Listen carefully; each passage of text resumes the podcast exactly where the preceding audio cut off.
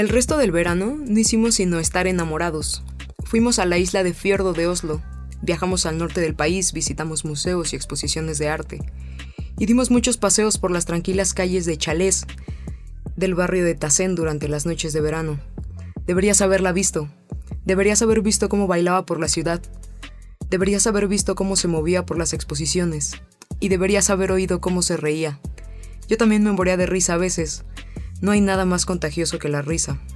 Cada vez con mayor frecuencia utilizábamos el pronombre nosotros. Es una palabra curiosa. Mañana voy a hacer tal cosa, se dice. O pregunta al otro, ¿qué vas a hacer tú? Eso es lógico y fácil de entender, pero de repente decimos nosotros, y con la mayor naturalidad, vamos en barco hasta las Longoyen a nadar, y nos quedamos en casa leyendo. Nos ha gustado esa obra de teatro, ¿verdad?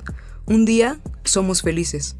Al usar el pronombre nosotros, ponemos a dos personas detrás de una acción común, casi como si se tratara de un solo ser compuesto.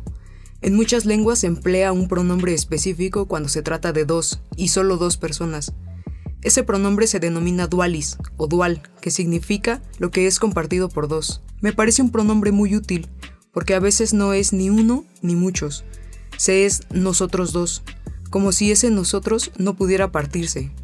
Entran en funcionamiento unas reglas maravillosas cuando de repente se introduce ese pronombre, casi como por arte de magia. Vamos a hacer la cena, vamos a abrir una botella de vino, vamos a dormir. ¿Acaso no resulta casi como un descaro hablar así? Al menos es completamente distinto a decir, ahora tienes que coger el autobús e irte a casa, porque yo me voy a dormir. Al emplear el dualis, introducimos unas reglas completamente nuevas. Vamos a dar un paseo. Así de sencillo, George. Nada más que cinco palabras que, sin embargo, describen un proceso cargado de contenido y que interviene profundamente en la vida de dos seres sobre la Tierra. Y no solo se trata de ahorro en un número de palabras, sino también de un ahorro energético, Vamos a darnos una ducha, decía Verónica. Vamos a comer. Vamos a dormir. Cuando se habla así, no se necesita más que una sola ducha, cocina o cama. Ese nuevo empleo del pronombre y de la forma del verbo me impactó. Nosotros. Era como si se hubiera cerrado un círculo. Era como si el mundo entero se hubiera fundido en una unidad superior. La juventud, George. La frivolidad juvenil.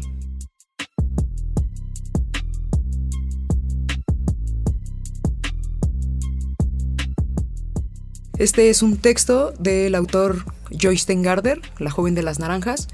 Eh, yo descubrí este texto al salir de la prepa, eh, después de conocer y experimentar que la muerte existe y que la gente cerca de nosotros se muere. en aquel tiempo el texto me, mató. Después este texto me, me ayudó a, a reencontrarme con la muerte, a saber que existe, que el amor existe y que solo somos un instante en este mundo. Yo soy Alejandra Cruz, soy editora en Reporte Índigo. Gracias por prestarnos sus oídos.